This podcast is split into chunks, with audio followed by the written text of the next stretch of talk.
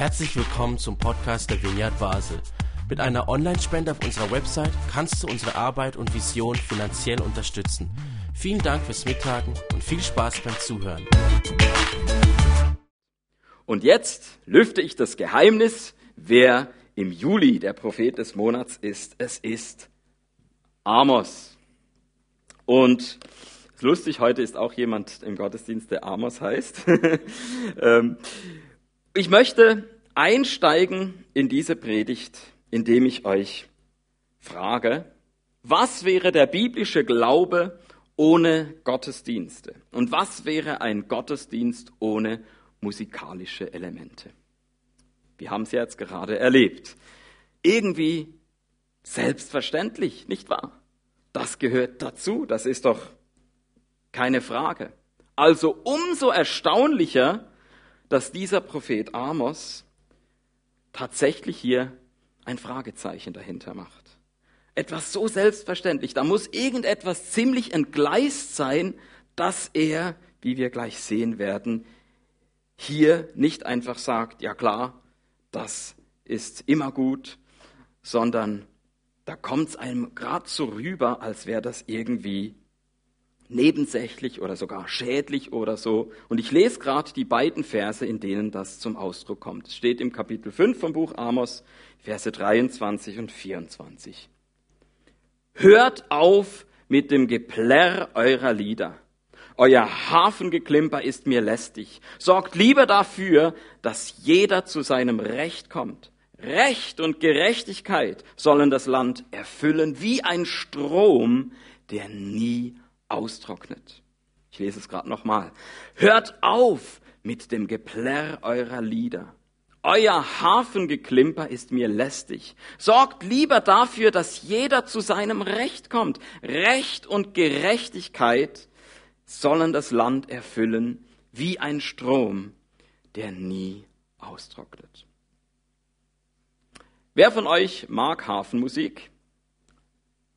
Wer von euch findet Hafenmusik Doof, gefällt mir nicht. Gibt's auch. Ja, die letzteren, die werden sich wahrscheinlich jetzt die Hände gerieben haben, endlich mal Harfenbashing vom feinsten Jonas Gibson. So, und die anderen waren vielleicht ein bisschen irritiert. Aber nun im Ernst. Ich glaube, schon hier sehen wir, warum dieser Prophet in den Jonas Juli so super reinpasst und es wahrscheinlich die Botschaft in den letzten sechs Monaten nicht so stark rübergekommen wäre. Am Schluss haben wir nämlich dieses Bild vom Strom, der nie austrocknet. Und alle, die mitgekriegt haben in Norditalien zur Zeit beim Po, da sieht's gerade ziemlich ähm, dringend danach aus, dass hier neues Wasser nachkommt. Und wir sehen also, dass da in diesem Text es nicht darum geht, irgendwie, dass Gott ein bestimmtes Musikinstrument nicht gefällt, sondern dass Gott die Dringlichkeit, diese existenzielle Not zum Ausdruck bringt, dass eben Recht und Gerechtigkeit fließen, dass dieser Strom nicht versiegt. Ja, Gott stimmt ein oder verbindet sich mit dem Hunger und dem Durst nach Recht und Gerechtigkeit, den so viele Menschen verspüren, wie jetzt auch eben die Menschen in Norditalien sich danach sehnen, dass neues Wasser kommt und äh, diese existenzielle Bedrohung auch für, äh, ich weiß nicht, von der Landwirtschaft bis zur Muschelproduktion, so ähm, dass da einfach ähm, wieder diese Existenzen auch gesichert werden können, die vom Po abhängen. Und das also schon für mich ein Zeichen dafür, wie gut das in diesen Monat passt und vielleicht ist es ja noch mehr. Ich habe gerade vor dem Gottesdienst erfahren, dass Matthias ähm, mal eine eher unschöne Erfahrung mit diesem Bibeltext gemacht hat vor langer Zeit und ich hoffe, dass es heute anders sein wird, denn in der Tat könnte ich jetzt gleich eine Abzweigung nehmen, die in keine gute Richtung gehen würde. Und zwar sieht man ja hier, aha, hier ist also eine Gegenüberstellung, auf der einen Seite Recht, Gerechtigkeit, auf der anderen Seite Lieder, Hafengeklimper. Also auf der einen Seite das Gute, auf der anderen Seite das Schöne. Auf der einen Seite das, was Ethik ist und auf der anderen Seite das, was Ästhetik ist. Und hier geht es also um das Problem einer Ästhetik, die losgelöst ist von Ethik.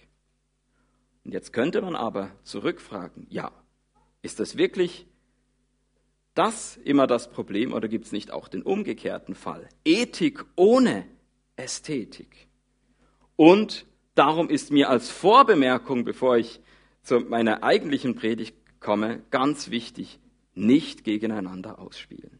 Nein, das Gute und das Schöne gehen Hand in Hand. Ästhetik und Ethik ergänzen einander. Wir haben die Bibel völlig falsch verstanden, wenn sie uns irgendwie eine so enge Sicht geben möchte, dass wir sie nur mit der moralischen Brille irgendwie lesen und sehen, es geht immer nur um Recht und Gerechtigkeit, immer nur um das Gute, immer nur um die Ethik und das andere ist irgendwie nebensächlich, verhandelbar, optional, ja, ähm, geht auch ohne ich glaube, dann verpassen wir was ganz Entscheidendes. Schon im Alten Testament sehen wir, da hat ein Buch Platz wie das Hohelied, wo es 100% um Ästhetik geht. Ja, erotische Sinnesfreuden werden völlig unverkrampft positiv beschrieben. Oder bei Jesus.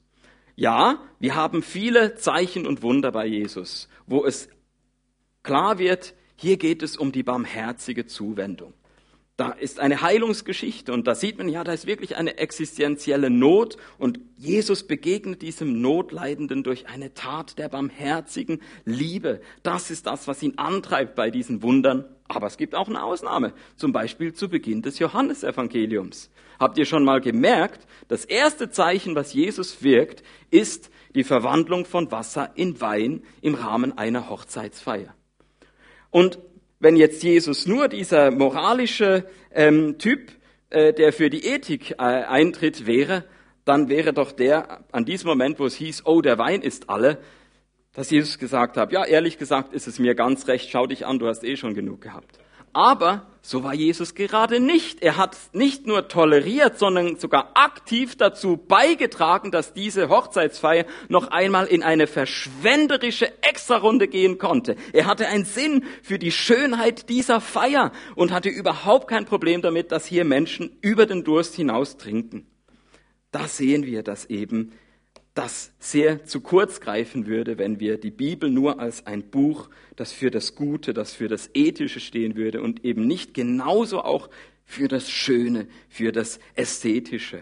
Also im biblischen Gesamtzusammenhang kann das nicht gemeint sein von Amos, dass er sagt, nur das rechts ist das, äh, worum es gehen darf und das links hat irgendwie keinen Platz. Nein, Musik ist genauso wenig optional wie Minderheitenschutz. Der Einsatz in der Kunst ist genauso relevant wie der Einsatz im Krisengebiet.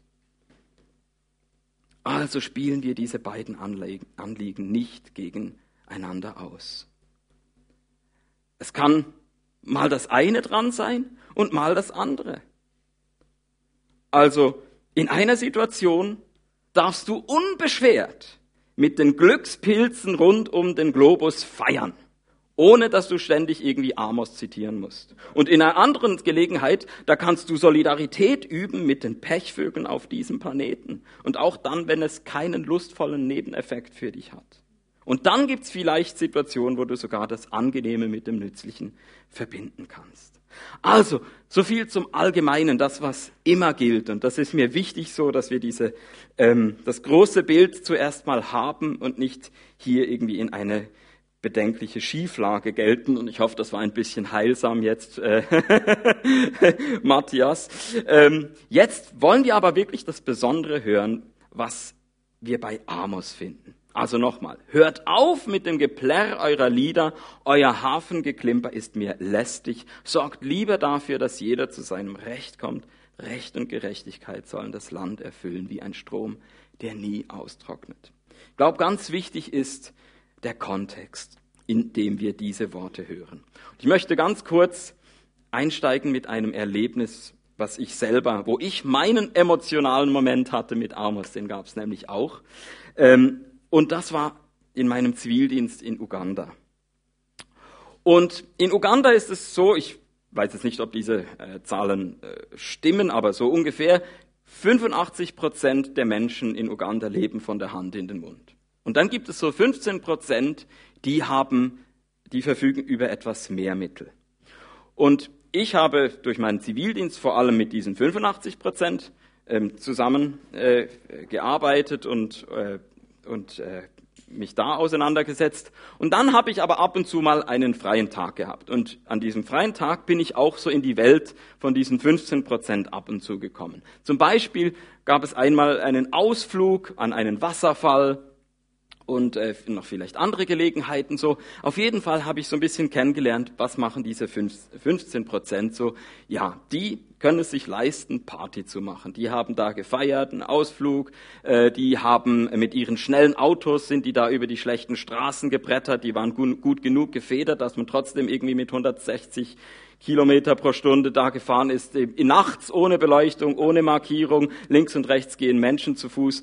Also sowas von ja, rücksichtslos haben die sich benommen. Sowas von nach außen hin haben die, waren die total geizig und haben den Preis gedrückt, wo sie nur konnten. Und nach innen haben sie sich aber spendabel gezeigt und jawohl, jetzt noch eine Runde und so. Und ich war da eben mal so dabei und mir ist wirklich schlecht geworden. Ich, ich bin dann hingesessen, habe Amos gelesen und habe vor Gott mich ausgeheult, habe hab geschluchzt und gesagt, Gott, das kann's doch nicht sein. Ähm, hier versuche ich irgendwie einen Beitrag zu leisten zur Bekämpfung der Armut in diesem Land. Und wenn es dann mal einer schafft, von diesen 85 Prozent rüberzukommen in die 15 Prozent, verhält er sich so saumäßig, rücksichtslos und äh, nee, also Gott, ich will zum Flughafen, lass mich nach Hause gehen. So. Das war mein Moment, wo ich da gelesen habe, Recht und Gerechtigkeit sollen das Land erfüllen wie ein Strom, der nie austrocknet. Und dann sehe ich, was passiert, wenn Leute mal dann tatsächlich über ein bisschen mehr Geld verfügen, was die dann damit machen. Und ich glaube, mit dieser Erfahrung, die ich hatte in meinem Zivildienst, war ich ziemlich nahe an dem, was auch damals der Kontext war bei Amos. Wir haben nämlich dort auch das Problem, dass wir dort in der Stadt Samaria uns befinden. Und dort gibt es die Stadtmenschen von dieser Stadt, so die Elite. Und dann gibt es denen gegenüber auch die arme Landbevölkerung. Und ich denke, dass es da auch so ziemlich ähnlich war, wie ich es gerade aus Uganda beschrieben habe. Dass da ein, eine große Selbstzufriedenheit, könnte man vielleicht auch sagen, ähm, gab eben unter diesen Stadtmenschen eine ähm, äh, ja, sehr fragwürdige Haltung gegenüber eben den Leuten. Es war ja so, die Stadt war auch wirklich äh, auf einem Hügel, das heißt, man hat buchstäblich herabgeschaut so auf diese armen äh, Landeier. Und Gerade auch noch als Parallele zu Michel, letzten Monat hatten wir Zephania und dort hat er ja auch genau das angesprochen von dieser Selbstzufriedenheit. Dort geht es um die Leute in Jerusalem, also im Süden. Samaria ist nördlich davon. Und dort war es im Jahr 630 vor Christus, dass Zephania auftritt und sagt, hey, das Ding fliegt euch bald um die Ohren. Und das ist ja dann auch wirklich circa 40 Jahre danach passiert. Jerusalem wurde erobert von dem babylonischen Heer.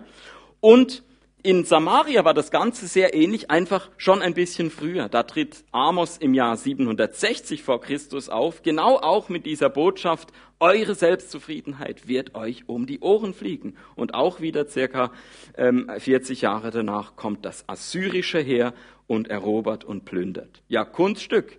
Ähm, logisch äh, ist Samaria ein attraktives Ziel zum Erobern und Plündern, wenn sich ja der ganze Reichtum auf diesen Ort konzentriert. Und das war kein ehrlich verdienter Reichtum. Diese Stadtmenschen haben krumme Dinger gedreht. Die, die, die haben die Landbevölkerung ausgenutzt. Und plötzlich konzentriert sich da das, der ganze Wohlstand auf diese Elite der Stadt.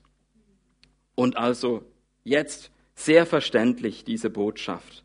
Wenn dann eben zu all dieser Ungerechtigkeit hinzu noch kommt, dass die sich dann auch noch, und das habe ich in Uganda auch erlebt, die sagen dann zum Teil auch, ha, mir geht's gut. Ja, ich habe wahrscheinlich vieles richtig gemacht, darum hat Gott mich gesegnet. Und dann geht man in den Gottesdienst oder irgendwie stellt sich hin und hat überhaupt keine Skrupel, überhaupt kommt gar nicht auf die Idee, dass Gott vielleicht auch sagen könnte, hey, weg mit deinem Feiern und deinen Liedern. Du musst erstmal deine Hausaufgaben machen. Du hast da jemanden um, um, um seinen äh, gerechten Lohn gebracht. Du hast da äh, jemanden äh, misshandelt oder ausgebeutet, irgendwie so. Aber das Schlimme ist, man, man, man, hat, man sieht es nicht mal. Man sieht das ein, eigene Wohlergehen und denkt, ah, Gott hat mich gesegnet. Ja, Wohlstandsevangelium. Ähm, und der andere, der halt arm ist, ja, der hat halt irgendwas falsch gemacht, darum kann Gott ihn halt nicht segnen. Vielleicht war das da auch ähnlich. Und darum sollte es uns jetzt nicht mehr erstaunen, dass dieser Amos hier ja so ziemlich im Namen Gottes auf den Tisch haut und die Stimmung gründlich vermiest, weil ja, es ist noch in, in der Ferne, dass man sieht, dieses assyrische Reich erstarkt, aber das hat eben für die Stadtmenschen noch überhaupt nicht irgendwie die Feierlaune verdorben, sondern ja, wird schon nichts passieren oder so, aber ähm, irgendwann war es dann eben zu spät.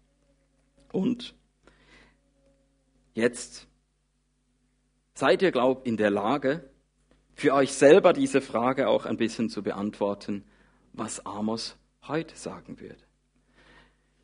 Wenn ihr also seht, es ist nicht einfach plump so irgendwie das Gute gegen das Schöne, das Ethische gegen das Ästhetische, sondern hier geht es um eine spezifische Situation, die aber irgendwie immer noch aktuell ist, die wir immer wieder neu in neuen Spielarten äh, der begegnen. Darum würde ich ganz kurz euch einladen, am, bevor ich zur Schluss meiner Predigt komme, an eurem Platz diese Frage zu zweit, zu dritt kurz ähm, auszutauschen darüber. Was würde Amos heute sagen? Was würde er heute kritisieren? Oder vielleicht auch positiv formuliert, was würde er heute loben?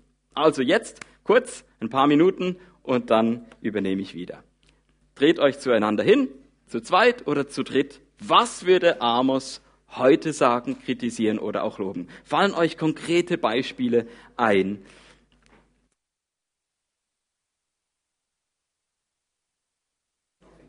Langsam zum Schluss kommen. Könnt gerne auch noch weiter im Solitude Park austauschen, damit wir in der Zeit bleiben komme ich jetzt zum Abschluss. Cool, also es scheinen euch einige Sachen da in den Sinn gekommen zu sein. Das freut mich sehr. Ich hätte gerne jetzt überall so dabei gesessen und äh, erfahren, was ihr so für Gedanken gehabt habt. Ein Gedanke, der mir wichtig geworden ist, als ich mich vorbereitet habe auf diese Predigt, ist, was, um was geht es eigentlich bei Amos, wenn er von Recht spricht? Ich weiß nicht, was du mit dem Wort Recht verbindest, ja. Kann ja auch schnell in die Richtung gehen von irgendwie Rechthaberei und irgendwie, ja, halt die, die es besonders korrekt wollen, so Düpfli-Schießer. Aber dafür, darüber, da, da geht es überhaupt nicht darum, sondern ich glaube, es geht hier ganz zentral darum, dass Recht Schutz von Gemeinschaft gewährleisten soll. Also in dieser Situation in Samaria der Schutz dieser Volksgemeinschaft davor, dass sie sich eben aufspaltet in Reich und Arm, in Stadt und Land. Das ist dieses Auseinanderdriften hat eben mit einem Mangel an Recht oder ein Mangel an Umsetzung, Durchsetzung von Recht zu tun. Und das Recht sollte eigentlich dafür sorgen, dass es eben nicht zu einer so einseitigen Konzentration von Reichtum kommt. Das heißt, immer dort, wo in der Bibel rechtliche Grundsätze gebrochen werden, da wird die Beziehung der Menschen untereinander geschwächt. Ja, und auch die Beziehung der Menschen zu Gott erleidet da Schaden. Ähm, da kommen Brüche rein, da ähm, werden Verbindungen auseinandergerissen, da entsteht Distanz. Und das heißt also, was Amos wichtig ist, wer Gott anbeten will, der sollte das gesamte Miteinander im Blick haben und stärken wollen. Darum sagen wir übrigens auch bei uns in der Vineyard, ähm, so einer unserer Werte in der Anbetung ist, Anbetung ist für uns ein ganzheitlicher Lebensstil, der auch das Miteinander im Blick hat. Und ich habe dann versucht, so jetzt nochmal zwei Bilder zu finden, die für mich diesen Kontrast besser darstellen, als ich es am Anfang gemacht habe. Das, wo es Amos eben wirklich darum geht zu unterscheiden, wo Amos kritisieren würde heute und da, wo er loben würde. Und das erste Bild, also das Negativbild, habe ich zuerst gedacht, ja, ich könnte eine russische Militärkapelle nehmen. Ja. Aber ich dachte, ja, das ist irgendwie dann doch zu billig, so finden wir alle blöd. Ja, irgendwie da, äh, dann wird am, am Tag des Sieges irgendwie äh, groß gefeiert und das Ganze noch irgendwie religiös abgesegnet von Patriarch Kirill und so. Ja, Schimpf und Schande, furchtbar. Aber ich dachte, ich möchte ein bisschen selbstkritischer sein. Darum habe ich hier das Bild einer deutschen Militärkapelle. Und jetzt wird's heikel. Ich wohne ja als Auslandschweizer in Lörrach. Also Olaf, wenn du das hörst, bitte schmeiß mich nicht raus. Ähm, aber ich habe da auch mal so äh, richtig Bauchweh bekommen. Das ist, glaube noch nicht so lange her. Es war am Ende der Amtszeit von Angela Merkel und auch nach dem Abzug der Truppen auf, aus Afghanistan. Und dann wurde dieses, ich weiß nicht, wie oft das stattfindet, diese militärische Feier zelebriert, der große Zapfenstreich. Ich weiß nicht, wer das mitgekriegt hat. Und wusstet ihr, dass bei diesem großen Zapfenstreich auch ein Worship-Song gespielt wird? Ja, jetzt nicht einer aus dem 21. Jahrhundert, ein bisschen älter, von Gerhard Terstegen. Ich bete an die Macht der Liebe. Und ich weiß jetzt nicht, was das bei dir auslöst. So, es gibt natürlich die Leute, die sagen würden, ja toll, sogar an so einem Ort wird über die Liebe gesungen. Ja, es heißt sogar die Macht der Liebe, die sich in Jesus offenbart. Hey, der Name Jesus, dort beim großen Zapfenstreich. Hurra! Ähm, ich gehöre nicht zu denen. Ich glaube, dass es mehr schadet als nützt.